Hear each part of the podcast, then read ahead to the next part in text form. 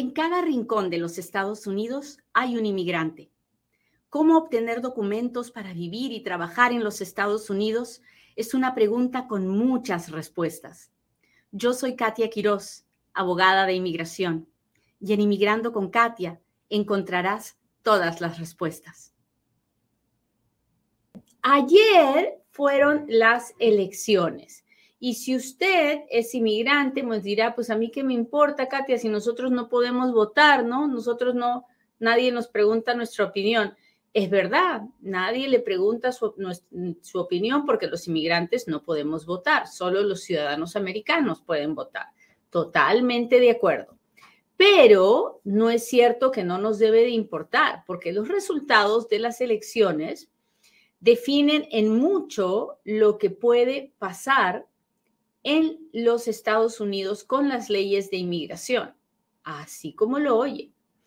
Las, las elecciones de gobernadores nos ayudan a saber si es posible que mejoren las condiciones de vida de los inmigrantes de acuerdo al tipo de gobernador que tengamos. Si es un gobernador pro-inmigrante, entonces va a estar más de acuerdo con firmar cualquier ley que le dé su Congreso estatal que ayude a que los inmigrantes salgan de vivir en las sombras. Y si nos tocan congresistas pro inmigrantes en el gobierno, en el Congreso Federal, que tiene dos cámaras, ¿no? La Cámara de Representantes y la Cámara de Senadores. Bueno, pues si nos toca un si nos toca un congresista pro inmigrante, estamos cada día un poquito más cerca de nuestra tan ansiada reforma migratoria. Así que no es cierto que no nos deben de importar las elecciones, nos tienen que importar y mucho, mucho, mucho, mucho. Yo, usted sabe que yo nunca hablo de política porque no es un tema que realmente me, me importe mucho. A mí me importa más educar a mis inmigrantes, pero sí es importante en el proceso político que ayude a algún día a tener una reforma migratoria y por eso estamos hablando de este tema hoy día. Si usted es republicano o demócrata, la verdad es irrelevante para, para la causa, ¿verdad? Porque no importa si usted tiene, tiene pensamiento republicano o demócrata, lo importante es que al final del día todos debemos votar pro inmigrante. ¿Por qué? Porque es la única forma en la que debería, en, la que vamos a llegar a encontrar leyes que ayuden a los inmigrantes. ¿Y qué pasó ayer? Bueno, pues la cosa está color de hormiga, porque hay varios estados donde todavía no hay un resultado. Y como no hay un resultado, no podemos saber a ciencia cierta qué va a pasar en el Congreso. En este momento no se puede definir si el Senado tiene mayoría demócrata o republicana. Están ahí, ahí y todavía faltan dos elecciones de senadores por definirse. Y en la Cámara de Representantes todavía nos faltan varias docenas. Así que todavía no sabemos quién, quién va a estar, quién va a tener mayoría. ¿Y por qué eso es importante? Porque, claro, si, un solo partido tiene mayoría en ambas, en ambas ah, cámaras, en, en el Senado y en la Cámara de Representantes, es más fácil empujar las leyes que ese partido quiere. Pero cuando no hay, cuando un solo partido no tiene la mayoría, entonces muchas veces no se puede avanzar porque una cámara anula, cancela a la otra. ¿Sí me entiende?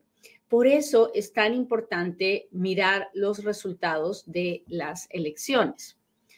Yo, por ejemplo, vivo en el estado de Nevada y en el estado de Nevada ahorita todavía no sabemos quién ganó las elecciones para senadores. Está entre la, senadora Catherine Cortés Masto y el, el, postulante republicano Adam Laxalt. Así que estamos, estamos pendientes.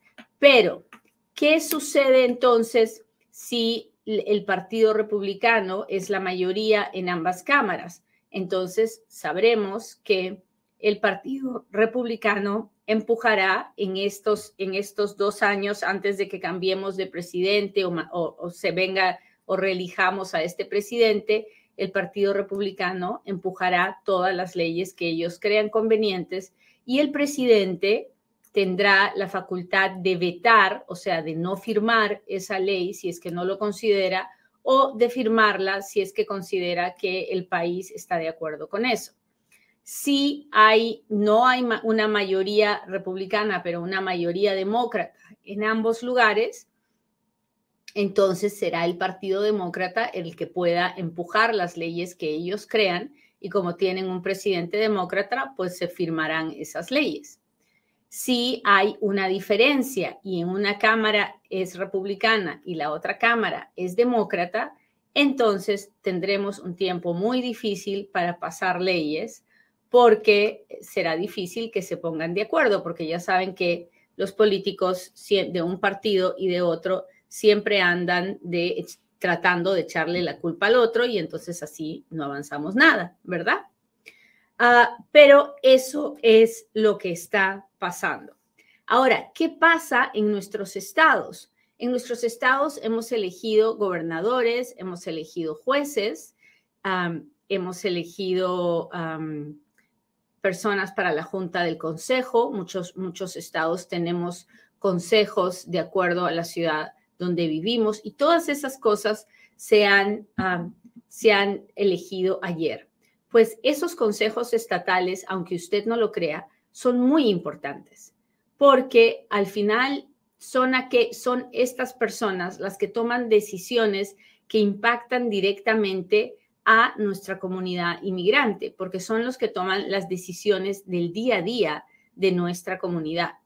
Ah, en el estado de Nevada, por ejemplo, durante la pandemia, fueron los, ah, los representantes del estado los que decidieron ah, dar ayudas sin importar el estatus migratorio de las personas.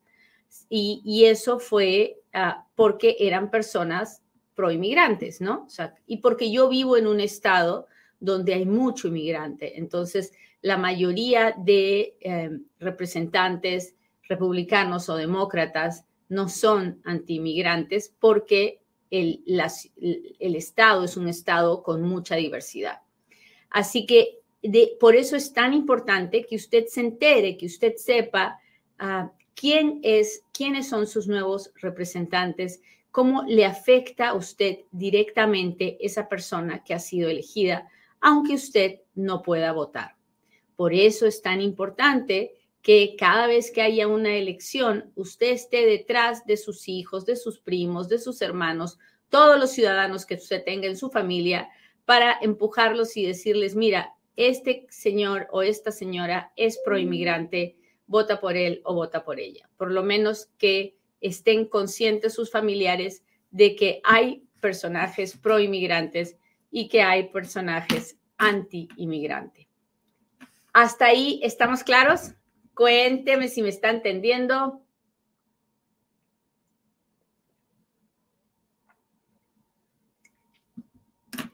Déjeme ver, ¿dónde están mis amigos del TikTok?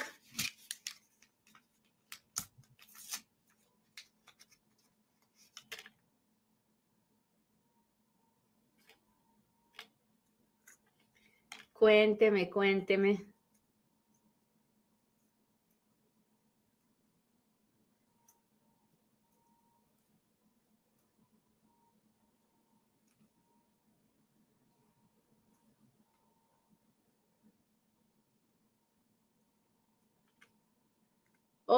Joe Romero, ¿cómo está? Nos mira desde Santa, San José, California. Francisco, ¿qué tal?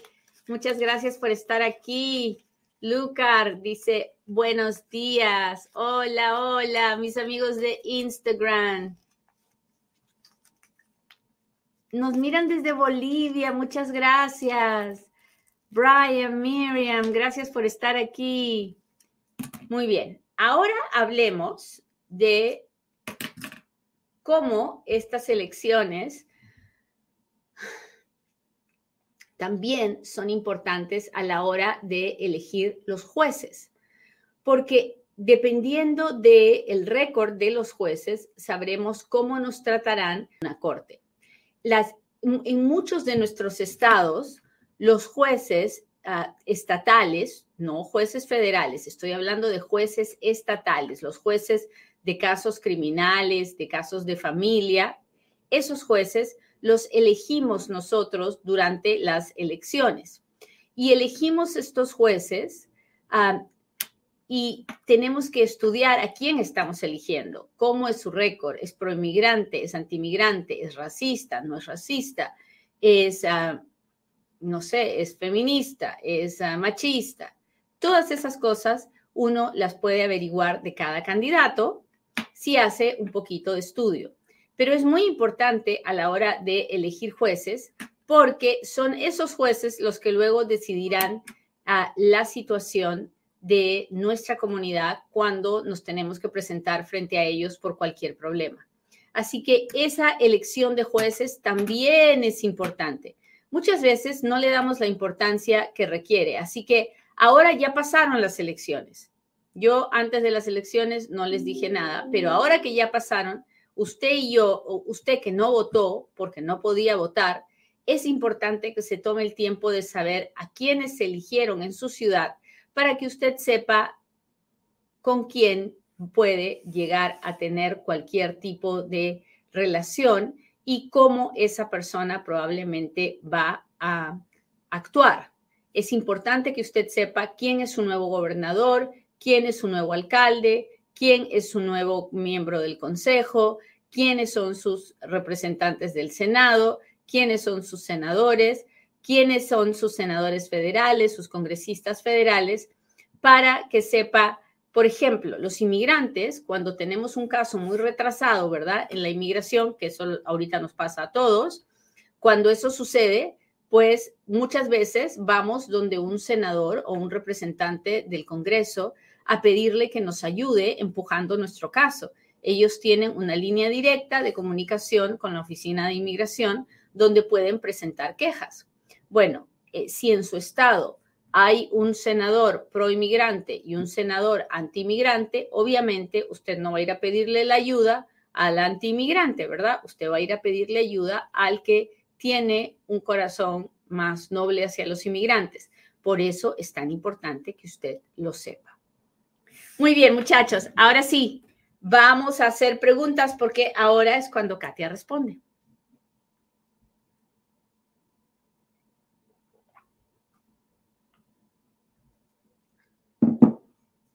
Muy bien, muchas gracias por estar aquí.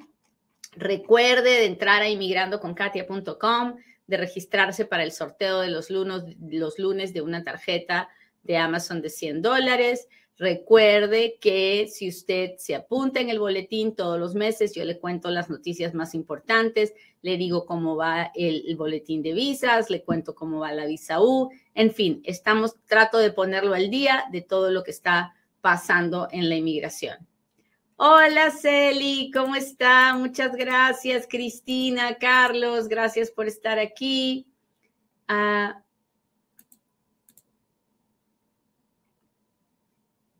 saludos de McAllen, Texas.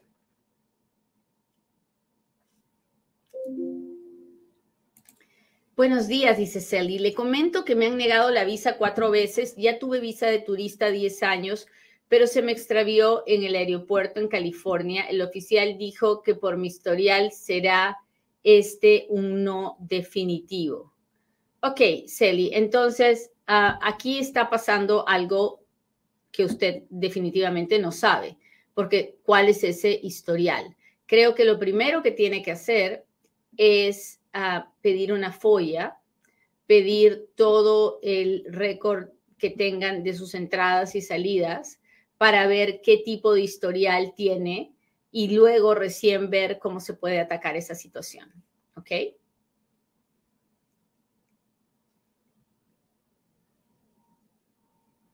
Ronald dice, California es caso perdido, estoy harto de vivir en este estado demócrata. Váyase. ¿Quién lo detiene? Si no le gusta, váyase.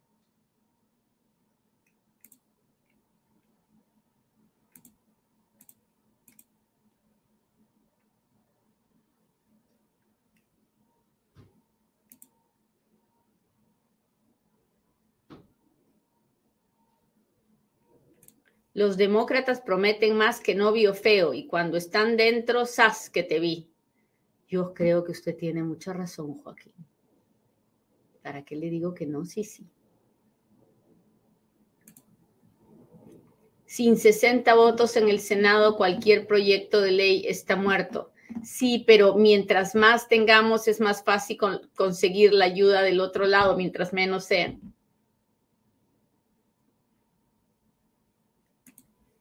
Abogada, una pregunta. Si un ciudadano golpea a un inmigrante indocumentado, pero ese ciudadano tiene 17 años, ¿puede aplicar para VAWA? ¿Qué pasos debe seguir?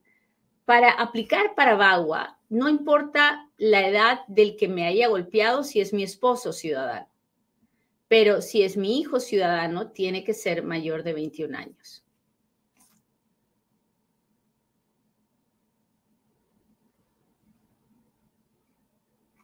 Déjenme ver si tengo el super chat, super sticker. Hola Rolando, muchas gracias. Gracias. Déjeme ver.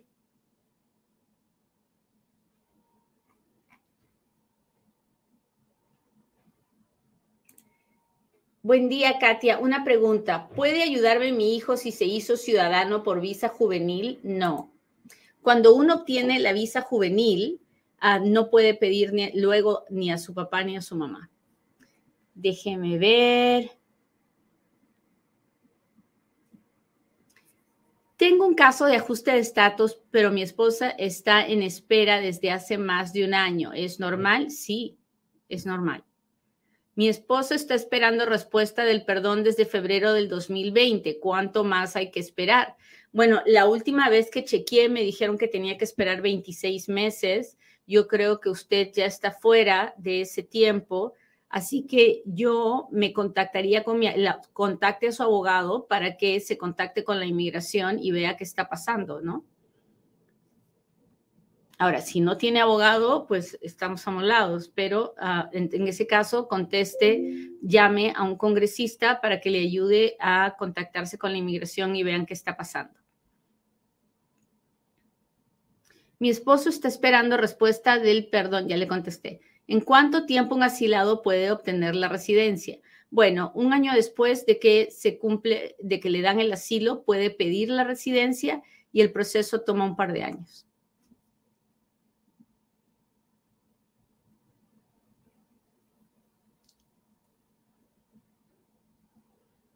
Saludos desde Nueva York, muchas gracias.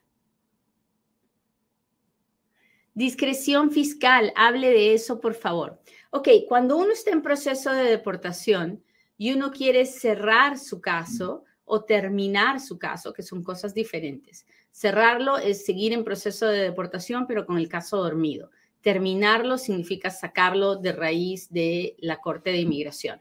Pero cuando uno quiere hacer una de esas dos cosas, se acerca a un fiscal, al fiscal de la Corte que le toca y le dice, oye fiscal, por favor, ¿podrías en tu santa discreción estar de acuerdo conmigo en cerrar o terminar este caso para que podamos ir donde el juez y decirle que tú y yo estamos de acuerdo y así el juez no tiene que tomar ninguna decisión, nomás firma la orden y ya?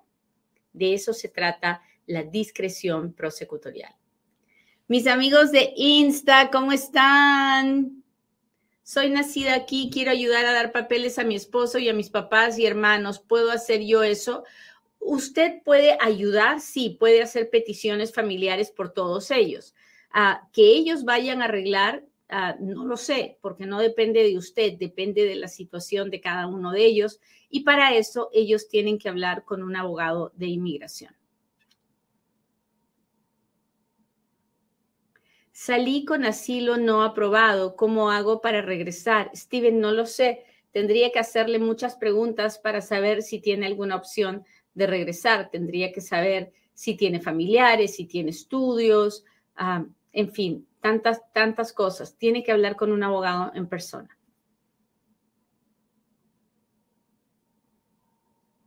¿Están devolviendo a todo el mundo en la frontera, sí o no? Ah, pues a todo el que pueden, sí y lo están devolviendo. ¿Cuánto tiempo tarda el perdón 212 de 3? a a veces el oficial consular lo puede aprobar en el acto, a veces toma tres o cuatro meses que le manden a uno la carta diciéndole que se lo han aprobado o que se lo han negado.